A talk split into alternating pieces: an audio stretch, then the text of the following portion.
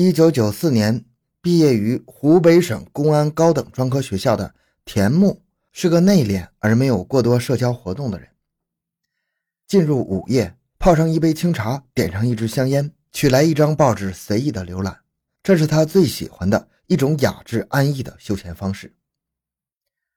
两千零五年六月十二日夜晚，他难得的在家待着，也就积累了几天的报纸就摆在茶几上，他一张一张的翻着。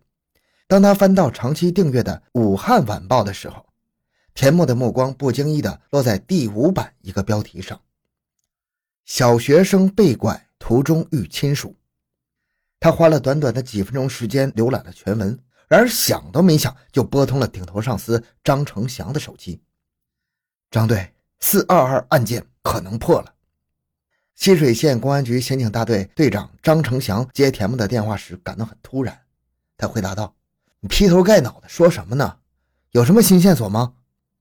可当他听田木将报纸的内容简单的说了一遍之后，也有些激动了。我和郭队都在办公室，你带报纸过来吧，快点啊！在办公室内，田木、张成祥、副大队长郭建田共同仔细阅读着那则新闻报道。欢迎收听由小东播讲的《他残杀四名男童，却被一条新闻破了案》。回到现场，寻找真相。小东讲故事系列专辑由喜马拉雅独家播出。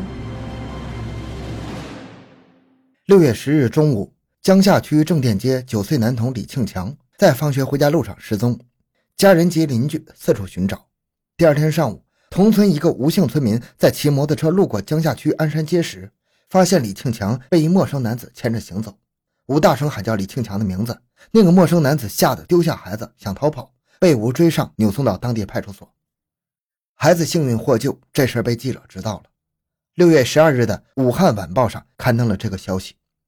报载：十日中午，放学回家的李庆强被那人挟持，沿偏僻的乡村小道行走。当晚在路边的一个草垛中睡了一夜。期间，李曾经伺机逃过一次，但没跑多远又被那人抓住了。用卡脖子和语言威胁的方式对李进行恐吓。此人身上带有刀子，但没有使用。报纸对犯罪嫌疑人的容貌特征和作案过程有比较详细的描写。由于没有其他证据，江夏警方以非法限制他人人身自由的案对此人处以十五日的行政拘留。进入两千零五年春天以来，张成祥、田木他们一直被困扰在两起与少年儿童有关的案件里，一个是。三二九专案，一个叫四二二专案，这是两起受到社会广泛关注的案件，也是被舆论炒得沸沸扬扬的案件。刑警们心里承受的压力可想而知。读报的田木在第一时间由六月十日发生在武汉市江夏区的那件事联想起他参与的费尽心机熬耗了近两个月的时间而没有破掉的四二二专案。三人从报纸上解读出了与四二二专案的共同点。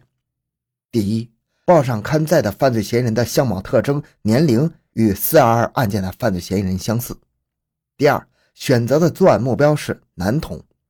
第三，作案手段相似，特别是得手后带着被挟持的孩子沿偏僻的乡村小路行走，并露宿路边的做法尤其相似。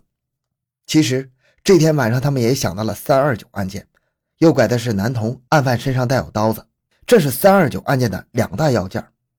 他们内心希望三二九与四二二是两个相关联的案子，因为四二二曾经出现过一线破案的希望。如果突破了四二二案件，那就看到了三二九案件破案的曙光。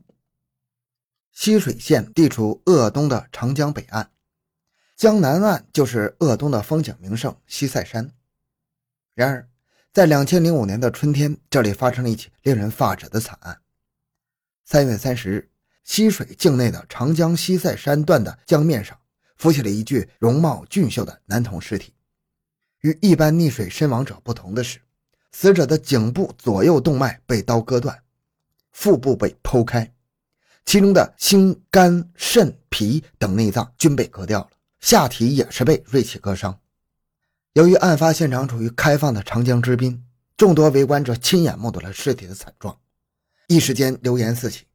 传得最为玄乎的是，来了国际盗犯人体器官的犯罪团伙，专挑身体健康的未成年儿童下毒手。不知是哪位不知情的网民将这一说法贴在了中华网上，而这个帖子的点击率在短时间内逾万人次。死者的身份很快就查清楚了，他是浠水县散花镇的一位十三岁邱姓少年。三月二十九日傍晚，骑自行车外出玩耍时失踪，其家人正在满世界的寻找。少年的家人赶到现场，一眼就认出是自己的孩子的母亲，当场昏倒。爷爷奶奶的悲泣声也更让所有在场的人都流下了泪水。长航公安局、浠水县公安局和一江之隔的黄石市公安局均派员参与了现场勘查和尸体检验。根据案件属地管理的原则，此案应由长航公安局管辖。考虑到长航方面对当地社情和地区环境了解局限性，受害者又是浠水县人。溪水公安局局长倪贵武指派以张成祥为首组成的八人工作专组配合长航公安局工作。湖北省公安厅和黄冈市高层领导在得知了案情后，当天也迅速做出了批示。一些重量级的刑事专家也很快赶到了溪水，在对尸体进行检查后，迅速排除了所谓的盗卖人体器官的传闻，因为盗走器官的手法是非专业的，作案者使用的是非专业器械。也更没有采取严格的消毒措施，但在当时的情况下，这个结论是不可能公之于众的。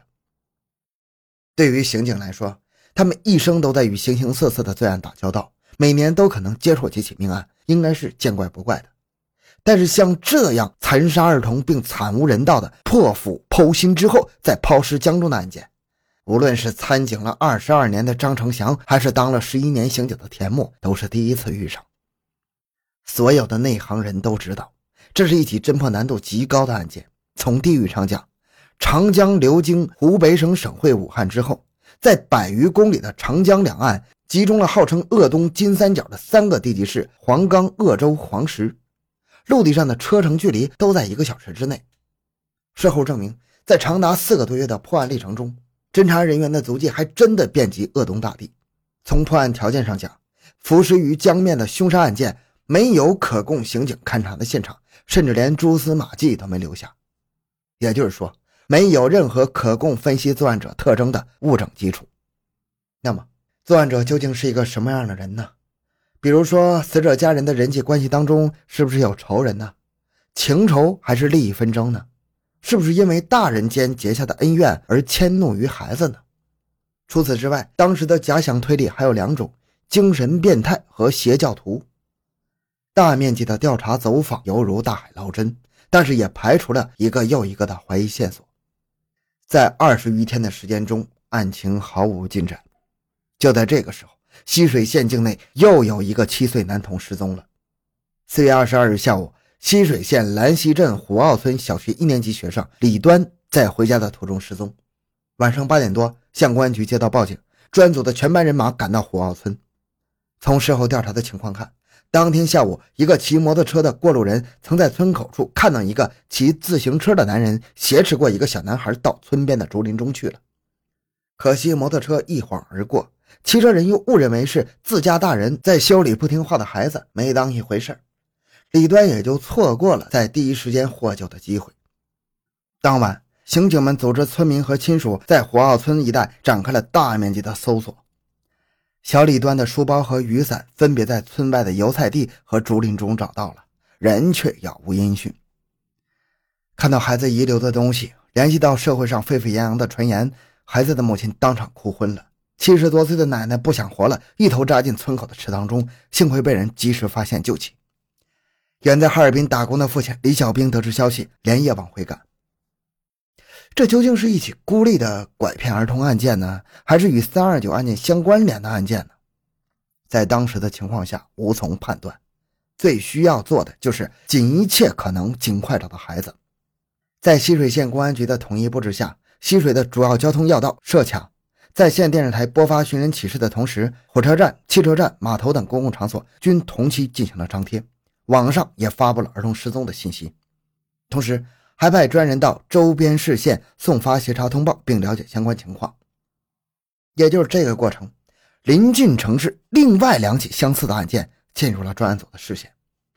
三月二十五日晚上七点，黄冈市九岁男童吴浩在回家途中离奇失踪。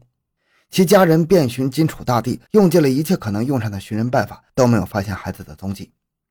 家人几乎每天都要到省市区公安机关打听消息，要求早日破案。四月十五日晚上九点，鄂州市水泥厂十岁男童毕飞从补习班回家途中失踪了。毕家除了向公安机关报警之外，想尽一切可能的办法寻找。鄂东、黄冈、鄂州两市在不到两个月的时间内就有四名男童失踪。